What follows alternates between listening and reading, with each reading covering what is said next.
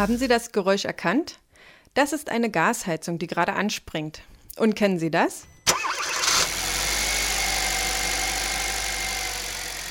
Das ist natürlich ein Auto mit Verbrennungsmotor. Um Wärme, Mobilität und Strom wird es in diesem PV Magazine Podcast gehen. Um Sektorenkopplung. Darum, was möglich ist und darum, was vielleicht noch fehlt. Mein Name ist Cornelia Lichner. Ich bin Redakteurin bei PV Magazine und arbeite dort regelmäßig zu dem Thema. Mit Hilfe von Solarstrom, den wir auf dem Dach selbst dezentral erzeugen, können wir bekanntlich das Gas für die Heizung und das Benzin fürs Auto ersetzen, und zwar lokal, dort wo es benötigt wird. Und das ist sinnvoll, weil die Wege kurz und die Verluste dadurch gering sind.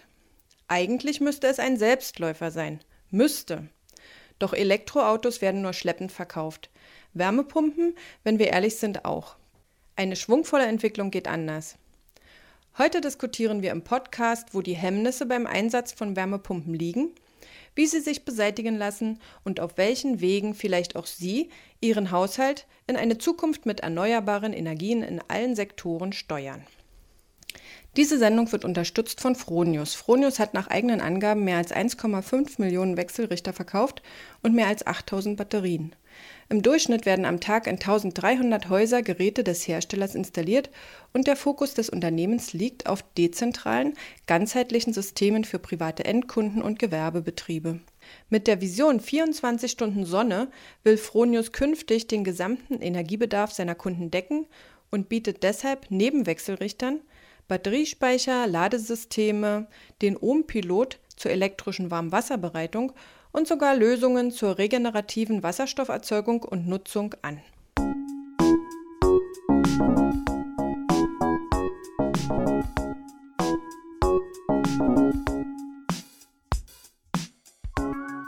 Der Wandel zu mehr Sektorenkopplung bei Ihnen zu Hause geht hier in Deutschland noch sehr langsam vor sich. Zu langsam, wenn man die Klimaziele ernst nimmt. So entfielen im Jahr 2018 von 4 Millionen Neuzulassungen 1 Prozent auf Elektroautos und 0,9 Prozent auf Plug-in-Hybride, die man prinzipiell im Haushalt nachladen könnte. Wärmepumpen halten seit etwa zehn Jahren am Gesamtabsatz von Heizungssystemen ungefähr 10 Prozent. Mehr als 80 Prozent der neu installierten Anlagen sind immer noch konventionelle Gas- und Ölheizungen, die die nächsten 20 Jahre laufen werden. Also muss man die Frage stellen, woran liegt es? Liegt es an den Installateuren? Wollen sie regenerative Heizsysteme mit Wärmepumpen und smarter Steuerung nicht installieren, weil es vielleicht nicht lukrativ genug ist? Schließlich ist es einfach und unkompliziert, ein Brennwertgerät einzubauen. Oder können sie es nicht, weil die Produkte und die Steuerungen zu kompliziert sind und die Planung sehr aufwendig? Oder gibt es tieferliegende Probleme, die selbst ambitionierten Hausbesitzern den Umstieg so erschweren, dass sie es lieber lassen? Dazu spreche ich im zweiten Teil mit Marek Miara vom Fraunhofer ISE. Er ist einer der führenden Experten in Deutschland, der immer wieder über lange Zeiträume untersucht hat, wie gut die Wärmepumpen in der Praxis funktionieren, und zwar sowohl im Neubau als auch im Bestand. Die langfristigen Daten decken nicht nur auf, wie sich die Wärmepumpentechnik mit der Zeit verbessert, sondern auch, wie gut die Qualität der Installation ist. Vor allem leitet er Hinweise darauf ab, was man bei Technik und Installation noch besser machen kann. Schon mal vorneweg, seine Ergebnisse stimmen gerade für die, sagen wir mal, Problemhäuser im Bestand zuversichtlich. Doch zunächst möchte ich für den ersten Teil Klaus Kramler vorstellen. Er ist Marketingleiter bei Fronius. An seiner Seite im Konferenzraum bei Fronius sitzt äh, Volker Haider, der für Training und Produktmarketing verantwortlich ist. Guten Tag. Guten Tag. Hallo. Sie haben ein Projekt mitgebracht, das in Ihren Augen ein gutes Beispiel für Sektorenkopplung im Einfamilienhaus ist. Wie sieht das aus? Wir haben hier ein, ein typisches Modell, also ein Kollege, der hat, äh, das sind ein Drei-Personen-Haushalt, äh, die haben eine Wärmepumpe für das Warmwasser und eine Wärmepumpe für die Heizung, ähm, auch ein Elektroauto, also die haben praktisch die gesamte Sektorenkopplung heute schon realisiert und eben eine PV-Anlage mit Batteriespeicher und ähm, das war sehr interessant. Wir haben uns die Ergebnisse schon mal angesehen und ich picke jetzt einfach zum Beispiel den September heraus. September ist jetzt ein Durchschnittsmonat, also nicht Sommer, nicht Winter äh, und kann so repräsentativ äh, für einen Durchschnittsmonat im Jahr verwendet werden.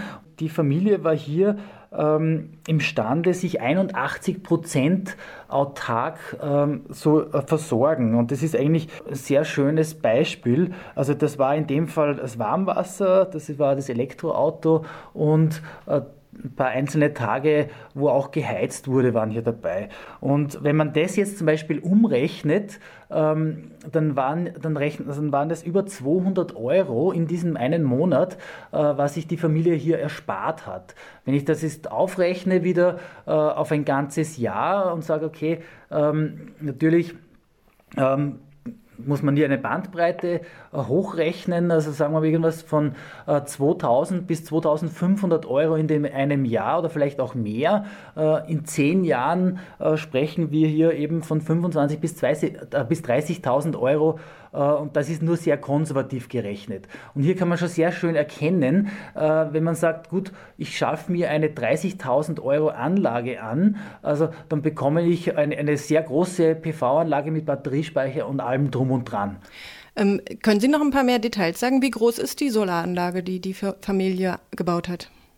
Also es handelt sich hier in dem Beispiel um eine 7,4 Kilowatt Peak-Anlage mit drei Orientierungen, also Südost, Südwest und Nordwest-Ausrichtung, weil es eben ein äh, Eigenheim ist. Und der erwartete Ertrag dieser Anlage liegt bei ja, 7,5 Megawattstunden pro Jahr. Reicht das, um den gesamten Verbrauch der Familie übers Jahr gesehen abzudecken? Ja, der, ähm, der Energieverbrauch ist etwas höher. Also es ist, ähm, der Energieverbrauch liegt bei knapp über 10 Kilowatt sondern 10.000 Kilowattstunden, weil es hier auch für den Sommer noch eine, ein Swimmingpool gibt, äh, das hier äh, auch noch einen Verbrauch darstellt. Ähm, aber was so viel ich weiß, wird auch die PV-Anlage noch vergrößert äh, um weitere 5 Kilowatt Peak. In dem Kostenvergleich haben Sie jetzt sozusagen ein Haus mit Gasanschluss und Benzinfahrzeug gegenübergestellt. Ja, in dem Fall ein Dieselfahrzeug war das, genau. Äh, man muss sich ja vor Augen führen, äh, wenn wir zum Beispiel auf einen Zeitraum von zehn Jahren zum Beispiel äh, betrachten, ein typischer Einfamilienhaushalt, die Ausgaben für Energie in einem Jahr oder in zehn Jahren aufgerechnet, bewegen sich äh, in, in, Mitteleuropa, also in Österreich oder Deutschland, zum Beispiel typischerweise in einem Spektrum von 40.000 bis 80.000 Euro.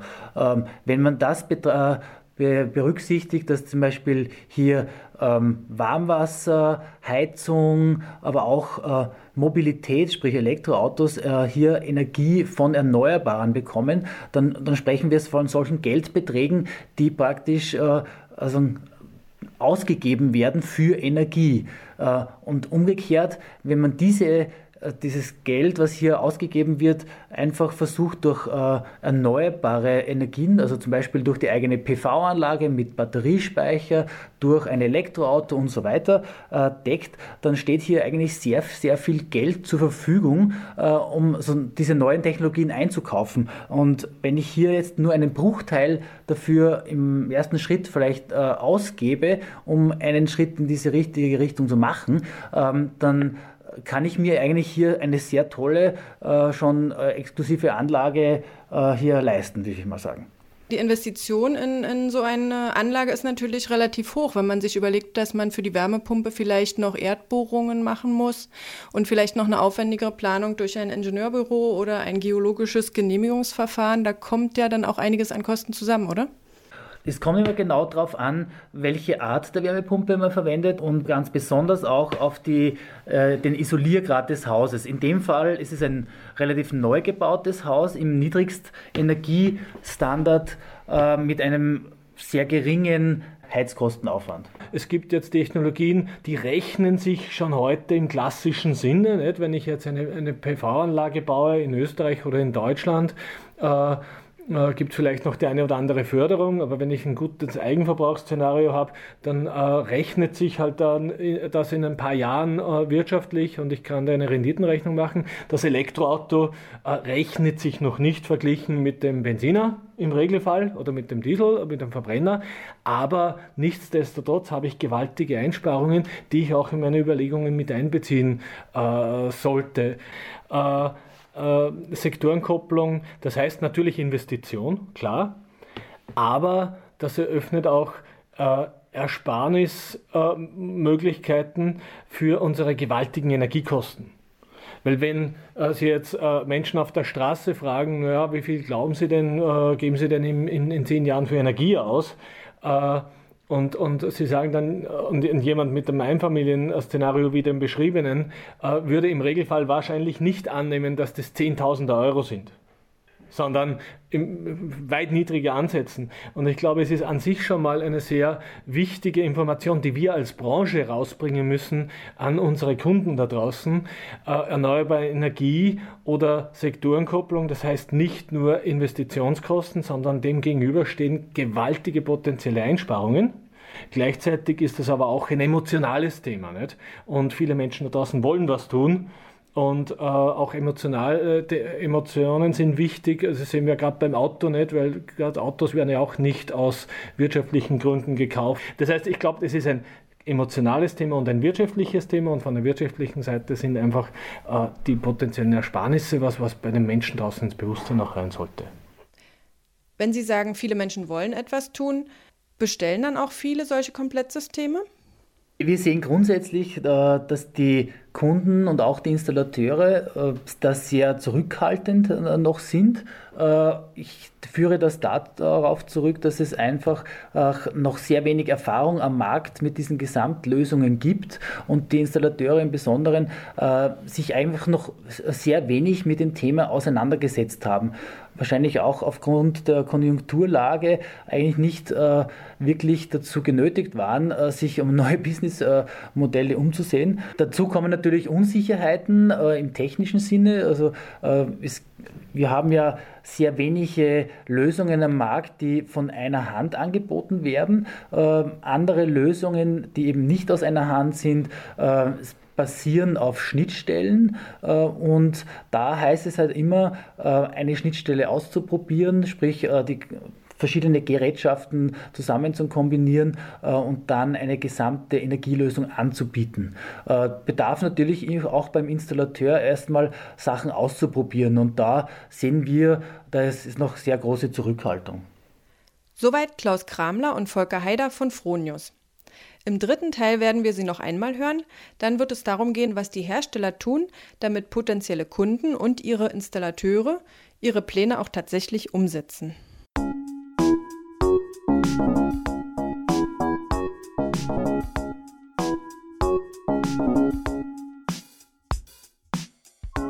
Bei dem Beispiel von Fronius handelt es sich um einen Neubau. Der Heizbedarf ist dort schon allein durch die gute Dämmung stark reduziert. In Bestandsgebäuden ist Heizenergie jedoch der größte Posten und ein Umstieg auf strombetriebene Wärmepumpen besonders schwierig. Während Neubauten Fußbodenheizung haben, bleibt es im Bestand meist bei Radiatoren. Dabei muss die Vorlauftemperatur höher sein. Ist der Heizbedarf außerdem erhöht, weil die Dämmung schlecht ist, steigen die Temperaturen, die die Heizungsanlage erreichen muss, noch weiter. Je höher aber die Vorlauftemperatur ist, desto größer ist der Abstand zwischen der Temperatur der Wärmequelle, zum Beispiel der Luft, und dem Zielwert für die Wärmepumpe. Ihre Effizienz sinkt und der Stromverbrauch steigt. Das ist der Grund, warum Eigentümer von Bestandsgebäuden oft davon absehen, eine Wärmepumpe einzubauen und auch Installateure davon abraten. Aber die Technik und auch das Wissen über Wärmepumpen entwickelt sich so schnell, dass es sich lohnt, diese Gewissheiten von Zeit zu Zeit zu hinterfragen. Als einen Anhaltspunkt für die Effizienz der Wärmepumpe in einem bestimmten Gebäude kann die Jahresarbeitszahl verwendet werden. Abgekürzt JATS. Und diese JATS-Werte sind in den letzten zehn Jahren spürbar gestiegen. So zeigen Langzeitstudien des Fraunhofer ISE, dass vor zehn Jahren die Jahresarbeitszahl von Luft-Wasser-Wärmepumpen im Neubau durchschnittlich bei 2,9 lag.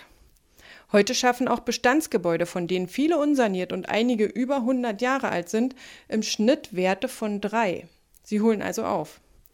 Bestandsgebäude mit Sohle-Wärmepumpen schaffen heute sogar durchschnittlich 3,7. Besonders gute Fälle in der Langzeitstudie sogar 4,6. Ökologisch sinnvoll seien Wärmepumpen ab einer Jahresarbeitszahl von 1,8, sagt Marek Miara, der die Langzeitstudien am Fraunhofer ISE durchführt. Er ist dort Koordinator für das Thema Wärmepumpen. Ich habe ihn am Rande einer Pressekonferenz des Bundesverbands Wärmepumpen im Dezember in Berlin getroffen. Sie haben gemeinsam mit Ihren Kollegen eine Langzeitbeobachtung durchgeführt an ähm, Gebäuden, in denen Sie einfach nur den Heizkessel ausgetauscht haben gegen eine Wärmepumpe, auch zum Teil ohne weitere Sanierungen. Ähm, und dann haben Sie die Einspareffekte ermittelt. Welche Ergebnisse hat die Studie gebracht? Also wir führen die Studien, die Untersuchung von Wärmepumpen in realen Gebäuden schon seit 13, 14 Jahren und wir haben bis jetzt unterschiedliche äh, Gebäude, unterschiedliche Wärmepumpen untersucht, sowohl äh, im Neubau als auch im Altbau. Und eine von diesen Studien, das war die, die Sie gerade angesprochen haben, wo man einfach nur den alten Kessel äh, montiert hat und die Wärmepumpe installiert hat. Und äh, schon damals, das war vor zehn Jahren, haben wir festgestellt, dass die Ergebnisse, die Effizienzergebnisse der Wärmepumpe überraschend gut waren. Die waren natürlich nicht so gut wie im Neubau, äh, weil die Wärmepumpen sind im Altbau halt nicht so effizient wie im Neubau. Die mussten höhere Temperaturen bereitstellen, aber trotzdem ähm, waren die Ergebnisse äh, zufriedenstellend. Seit ähm, einiger Zeit führen wir ein weiteres Projekt, auch im Altbau, und da haben wir gesehen, dass die Ergebnisse noch besser geworden sind. Die sind eigentlich jetzt auf dem Level von ähm, Neubaugebäuden vor ungefähr fünf, sechs Jahren. Im Neubau bewähren sich ja die Wärmepumpen schon sehr gut, aber im Altbau haben halt ähm, die Eigentümer oft die Sorge, dass das Haus nicht ganz warm wird oder dass die Kosten explodieren, wenn sie jetzt anfangen mit Strom zu heizen, in Anführungszeichen. Was sind Ihre Erfahrungen da? Unsere Erfahrungen zeigen, dass das Haus auf jeden Fall warm sein wird, so oder so. Also diese Befürchtung muss man, ähm, muss man nicht haben. Ähm, die richtige Frage ist natürlich, wie viel muss ich dazu tun oder wie viel muss ich dafür bezahlen, um das Haus zu kriegen. Die Kosten können explodieren, wenn entweder die Effizienz der Wärmepumpe sehr niedrig ist oder wenn die Wärmepumpe tatsächlich nicht mehr erreicht die äh, Vorlauftemperaturen, die das Heizungssystem verlangt, zu liefern. Und das passiert, wenn die Temperaturen wirklich sehr, sehr äh, hoch sein äh, sollten. Zum Glück ist das so, dass die ähm, alten Heizungssysteme im äh, Altbaugebäuden meistens sehr stark überdimensioniert sind. Das heißt, mit einer Wärmepumpe kann man auf jeden Fall die Temperaturen deutlich niedriger fahren als das, das eigentlich, was eigentlich gedacht war. Und so gesehen ist die Effizienz auch in Ordnung. Also die Mittelwerte, die wir erreicht haben, zeigen, dass die A, das Haus auf jeden Fall warm kriegen und B, dass sie keine exorbitanten Kosten für den Strom tragen müssen. Und wie sieht es aus mit der Installation? Kann das jeder? Kann mir jeder vorher ausrechnen, was das künftig kosten wird, was das künftig verbraucht an ähm, Strom? Ähm, es gibt ähm, Richtlinien, es gibt Normen, zum Beispiel die VDI 4650, die ermöglichen relativ einfach die Effizienz für die Zukunft zu berechnen. Es gibt auch relativ angenehme Tools, zum Beispiel auf der Webseite von BWP gibt es sogenannten JATS-Rechner und dieser JATS-Rechner ermöglicht die Effizienz der Wärmepumpe in der Zukunft zu berechnen.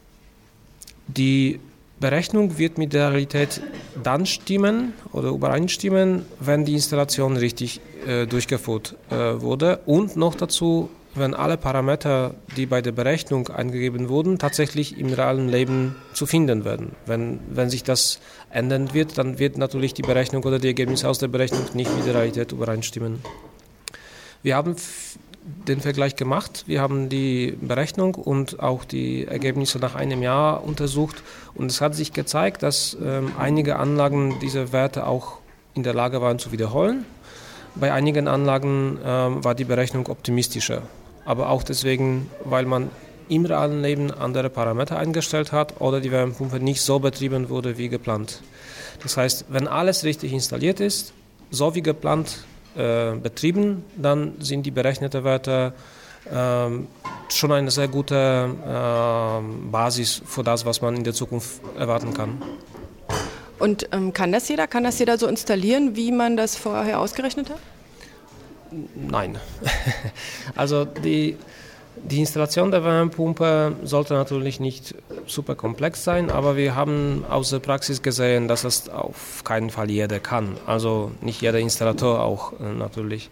Es, es ist, ich sage immer, es ist besser, eine durchschnittliche Wärmepumpe äh, zu nehmen äh, von dem Produkt her und einen sehr guten Installateur zu haben, als eine super Wärmepumpe und einen durchschnittlichen Installateur. Mit einem guten Installateur werden Sie mehr gewinnen. Ähm, es gibt äh, auch da viele, ähm, viel Bewegung. Man hat eine neue Richtlinie geschaffen und auch ein, ein, ein Schulungskonzept, ähm, die erlauben soll, auch die Installateure besser zu schulen. Die Hersteller machen auch für eigene Produkte viele Schulungen. Und äh, ein geschulter Installateur ist auf jeden Fall in der Lage, äh, richtig eine Wärmepumpe zu installieren. aber jemand, der bis jetzt andere Systeme installiert hat und jetzt auf die Idee gekommen ist, ohne ähm, Schulung, ohne ähm, Erfahrung eine Wärmepumpe zu installieren, na dann muss es nicht unbedingt sein, dass die Ergebnisse gut sein werden. Jetzt ist es ja nicht nur wünschenswert, eine Wärmepumpe zu haben, die gut läuft, sondern sie soll ja möglichst auch noch, wenn man zum Beispiel eine Photovoltaikanlage hat, äh, zusammen mit dem Sonnenstrom funktionieren. Und da wäre es natürlich gut, wenn man die Zeiten verschieben könnte, wenn man den ähm, Wärmespeicher, den Warmwasserspeicher aufladen kann zu einer Zeit, wo die Sonne scheint. Geht das auch schon oder ist das eher komplizierter? Die Wärmepumpen auf dem Markt haben einen sogenannten Smart Grid Label und ähm, der Label sagt, dass die Wärmepumpe mindestens bereit ist, ähm, um diese Funktionalitäten, die Sie angesprochen haben, äh, zu bedienen. Ursprünglich kann man sagen, schon war das gedacht davor, äh, dass die Wärmepumpe mit den Signalen von Energieversorger äh, in der Lage ist, äh, zu, zu, umzugehen. Und wenn der äh, Energieversorger sagt, jetzt ist es besonders günstig, äh, den Strom zu nutzen, dann läuft meine Wärmepumpe. Jetzt kann man das natürlich auch auf, auf, auf, den, auf, dem, auf die Situation äh, übermitteln, die Sie angesprochen haben. Ich habe eine eigene Photovoltaikanlage und äh, da gibt es gerade besonders viel äh, Strom aus dem eigenen Dach sozusagen und, und die Wärmepumpe soll es nutzen.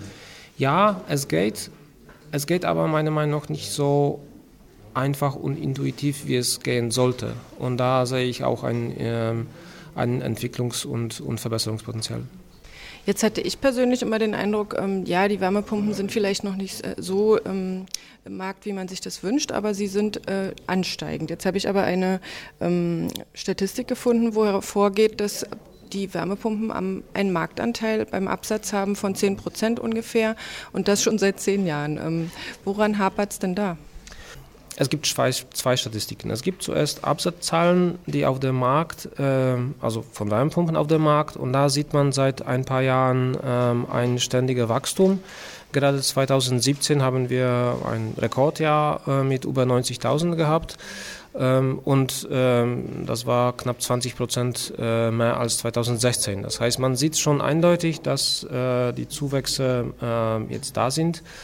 Ähm, übrigens 2017 war das erste Jahr, wo man im Neubau mehr Wärmepumpen äh, als Gaskessel verkauft hat. Die Statistik, die Sie genannt haben, äh, das ist der Anteil äh, der Wärmepumpen an Gesamtmarkt von Heizungserzeuger. Und da ist die Steigerung auch sichtbar, also von ungefähr 5, 6 Prozent auf jetzt über 11 Prozent, aber ähm, naturgemäß wird die Steigerung deutlich langsamer zu sehen sein. Ähm, es wird schneller passieren, wenn sich die Preise natürlich ändern. Also zurzeit ist die Wärmepumpe ökologisch unschlagbar, primärenergetisch unschlagbar, aber ökonomisch ist sie leider zurzeit ähm, ja, nicht wirklich unschlagbar, weil ähm, wenn wir die Gaspreise und Strompreise mit, mit, mit allen Auflagen betrachten, dann ist es einfach, ähm, dann muss die Effizienz, der Wärmepumpe sehr hoch sein, um überhaupt äh, mit diesen niedrigen Gaspreisen kämpfen zu können. Wenn sich das in der Zukunft ändert, wenn äh, wir zum Beispiel eine CO2-Steuer bekommen oder andere Instrumente, die äh, erlauben werden, entweder den Strompreis zu senken oder ein ich würde sagen, fast gerechten Preis für Öl oder Gas äh, zu haben, dann äh, wird sich das auf jeden Fall äh, nochmal verbessern. Aber ich bin relativ optimistisch. Wir haben seit zwei, drei Jahren gesehen, wie schnell sich die Wärmepumpen entwickeln können, auch in Deutschland, obwohl diese Preisstruktur hier herrscht. Aber wenn man die anderen Länder gerade betrachtet, dann äh, sind die Wärmepumpen wirklich auf Vormarsch und sowohl europäisch als auch in einzelnen Ländern sehen wir, dass, dass, dass, dass die Wärmepumpenmärkte sehr stark wachsen. Mhm. Ich würde gerne noch mal ganz kurz zurückkommen und zwar ähm, zu der Installation der Wärmepumpe. Ähm, auch da gab es ja Fortschritte. Was äh, ist da passiert? Als wir die Monitoring-Projekte vor 14 Jahren angefangen haben, dann haben wir gleich gesagt, wir wollen nicht nur die Effizienz bestimmen, das ist relativ einfach, wir wollen aber vor allem lernen. Also was kann man noch besser machen? Und da haben wir viele Fälle gefunden, die gar nicht so komplex waren. Also das waren einfache Sachen, die man auch auf eine einfache Art und Weise vermeiden kann. Und das haben wir natürlich auch mitgeteilt über etliche Workshops, Vorträge, Pressemitteilungen. Und ähm, wir haben gesehen, dass äh, in, der, also in, in späteren äh, Monitoring-Projekten, äh, gerade jetzt auch die neuesten Ergebnisse, zeigen, dass die Installation sich auf jeden Fall auch verbessert hat. Nicht nur die Wärmepumpen als Geräte, sondern die Wärmepumpen ähm, Installateure ähm, ähm, haben, haben, haben einfach bessere Arbeit gemacht. Und äh, ich hoffe, das ist eine Tendenz, die auch bleiben wird. Ähm, aber da bin ich auch zuversichtlich, weil man sieht eindeutig, dass sowohl die Branche als auch die Politik als auch viele Verbände haben das auf jeden Fall äh, erkannt, dass das ein Problem ist und in diese Richtung viel getan. Ähm, wir sind noch nicht fertig mit dem, mit dem Thema, ähm, aber wir sind auf einem guten Weg. Braucht man Ihrer Meinung nach einen Fachmann für Sektorenkopplung, jemand, der sozusagen das Haus versteht und ähm, alle Energielösungen zusammenführen kann? Auf jeden Fall. Also in der Zukunft eine integrale Planung und Ausführung und auch ein integraler Betrieb von all diesen elektrischen Geräten wird notwendig sein. Und ich meine, nicht jeder, der eine Wärmepumpe installiert, kennt sich mit Batterien aus oder mit Photovoltaikanlage oder auch mit Autos. Und umgekehrt, nicht, nicht jeder äh, Autohersteller wird gleich auch die Wärmepumpe äh, beherrschen können. Deswegen brauchen wir eine Intelligenz, die erlaubt, alle diese Komponenten zu bundeln und auch sinnvoll zu fahren. Soweit Marek Miara, Koordinator Wärmepumpen am Fraunhofer ISE. Marek Miara sagt, es wäre wünschenswert, einen Fachmann für Sektorenkopplung zu haben, der das gesamte Energiesystem im Haus bearbeiten kann. Herr Haider, Sie sind für das Training der Servicepartner zuständig. Wie sehen Sie das? Ja, das sehen wir auch so. Also äh, wie äh, mein Kollege vorhin schon erwähnt hat, unsere Installateure äh, kommen im Regelfall aus einem Feld, vielleicht aus dem Heizen oder aus der Photovoltaik Uh, genauso wie das übrigens ein Hersteller wie Fronius eben uh, tut. Nicht? Wir waren vor wenigen Jahren noch ausschließlich Wechselrichterhersteller. Wir haben alle unsere Historie und uh, jetzt in einem sehr kurzen Zeitraum sind wir eben konfrontiert mit einer Energiebranche, die sich ganz radikal ändert und wir integrieren jetzt Systeme und genauso äh, geht es halt nämlich äh, an äh, unseren Installateuren oft. In einem Moment noch äh, ein Heizungsinstallateur oder ein Photovoltaikinstallateur und plötzlich äh, ist man ein Energie, also soll man Energiewendenspezialist sein äh, und Sektorenkopplungsspezialist. Das geht natürlich nicht von einem Tag auf den anderen. Das erfordert plötzlich ganz neue Expertise. für viele befassen sich da weniger damit. Gleichzeitig gibt es innovative äh, Installateure da draußen, denen sehr wohl bewusst ist, dass hier eine gewaltige äh, gewaltiges Potenzial liegt und die sich damit beschäftigen, genau diese Systeme äh, zu integrieren und anzubieten und das auch erfolgreich tun. Aber es ist sicher oft noch kein Massengeschäft, es ist was, was sich entwickelt. Und eine, äh, ein äh, eine interessante Über Beobachtung, die wir auch machen. Es gibt dann wenige Installateure, die genau diese neuen Technologien einsetzen äh, und die aber unheimlich erfolgreich äh, sind und auch volle Auftragsbücher haben. Also wir sehen schon sehr stark, dass diejenigen, die sich mit dem Thema auseinandersetzen, auch sehr guten wirtschaftlichen Erfolg haben. Sie bieten ja jetzt schon äh, eine ganz breite Palette an, wenn Sie Batteriespeicher haben, wenn Sie Ladesysteme haben. Aber was Ihnen ja eigentlich noch fehlt, ist die Wärmepumpe. Wäre das jetzt äh, Ihr Ziel, die gesamte Energielösung für ein Haus an einem Stück anzubieten? Oder ist es doch immer nötig, dass man ein Kommunikationsprotokoll oder eine Methode findet, äh, wie mehrere Hersteller da gut zusammenspielen können? Weil ich denke, gerade für Installateure ist eben auch das Risiko, dass man verschiedene Geräte einkauft, die dann eben nicht so gut funktionieren funktionieren gemeinsam äh, auch gegeben und schwierig. Das ist ganz bestimmt so und äh, was Sie beschrieben haben, äh, es wäre natürlich äh, sehr wünschenswert und schön, äh, gäbe es sämtliche, die gesamte Infrastruktur aus einer Hand, so wie Sie jetzt gesagt haben, ja, äh, Wärmepumpe aus dem Hause Fronius, das wäre cool. Wir sehen aber jetzt auch, äh, dass es nicht äh, ein Feld, wo jetzt Fronius äh, Expertise hat und wir sind auch davon überzeugt, dass es in, in der ganzen Tragweite der Energiewende, in den unterschiedlichsten Anwendungen da ins Zusammenspiel kommen, begonnen vom Thema Wärme, Heizen über Photovoltaik, Strom bis hin zum Smart Home und intelligenten Steuerung. Die Gesamttechnologiewelt, die es hierfür braucht, wird sehr schwer und ich glaube, aus unserer Sicht auch nicht realistisch sein, von einem Hersteller abdecken zu lassen. Es wird ja Spezialisierungen brauchen und Möglichkeiten, wie Sie richtig sagen, äh, unterschiedliche äh, Komponenten, unterschiedliche Technologien äh, äh zu verbinden durch eine offene Kommunikation. Durch standardisierte Schnittstellen. Im Konkreten würde ich würde ich sagen. Also das ist hier ganz wichtig, meiner Meinung nach, äh, dass die Industrie hier zusammenarbeitet, dass nicht jeder versucht, das Rad neu zu erfinden und proprietäre Systeme auf den Markt wirft, äh, sondern dass hier zusammengearbeitet wird und gemeinsam äh, komplexe Energielösungen einfach macht. Also ich glaube, das ist das, das Wichtige daran, dass man hier wirklich Kundenorientierung an den Tag legt und gemeinsam Gesamtlösungen entwickelt für den Kunden.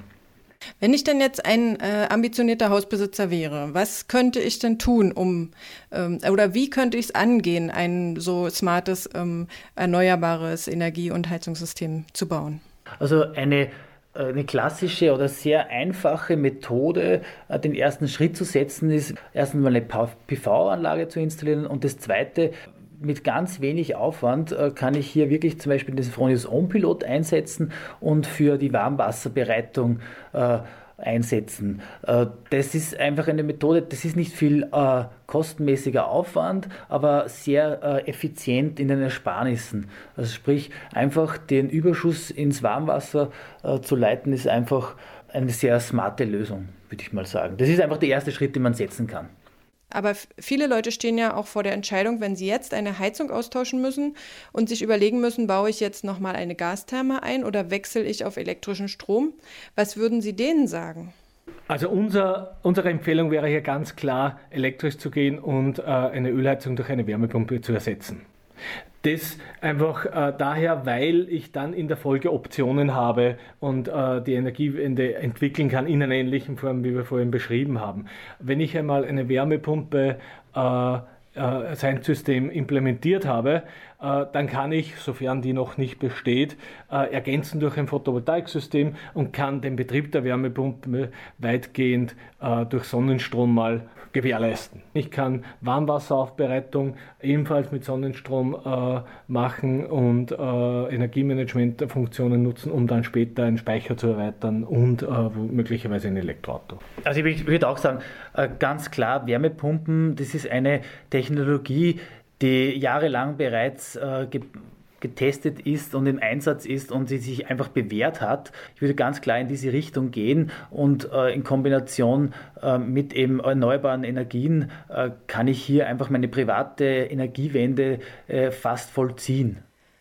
Vielen Dank. Das waren Klaus Kramler und Volker Haider von Fronius. Wir sind für heute am Ende angelangt. Wir haben die Herstellersicht gehört zum Thema Sektorenkopplung, diskutiert, warum die Umstellung auf Wärmepumpen immer noch schleppend verläuft und ein ausgewiesener Experte aus der Wärmepumpenbranche ist ebenfalls zu Wort gekommen. Aber wie stehen die Installateure zu dem Thema? Damit werden wir uns in einem der nächsten Podcasts beschäftigen. Ich hoffe, es hat Ihnen gefallen. Kommentieren Sie uns auf den Plattformen, auf denen Sie uns hören, oder schicken Sie uns eine E-Mail an podcast.pvmagazine.com. Bis zum nächsten Mal. Auf Wiederhören.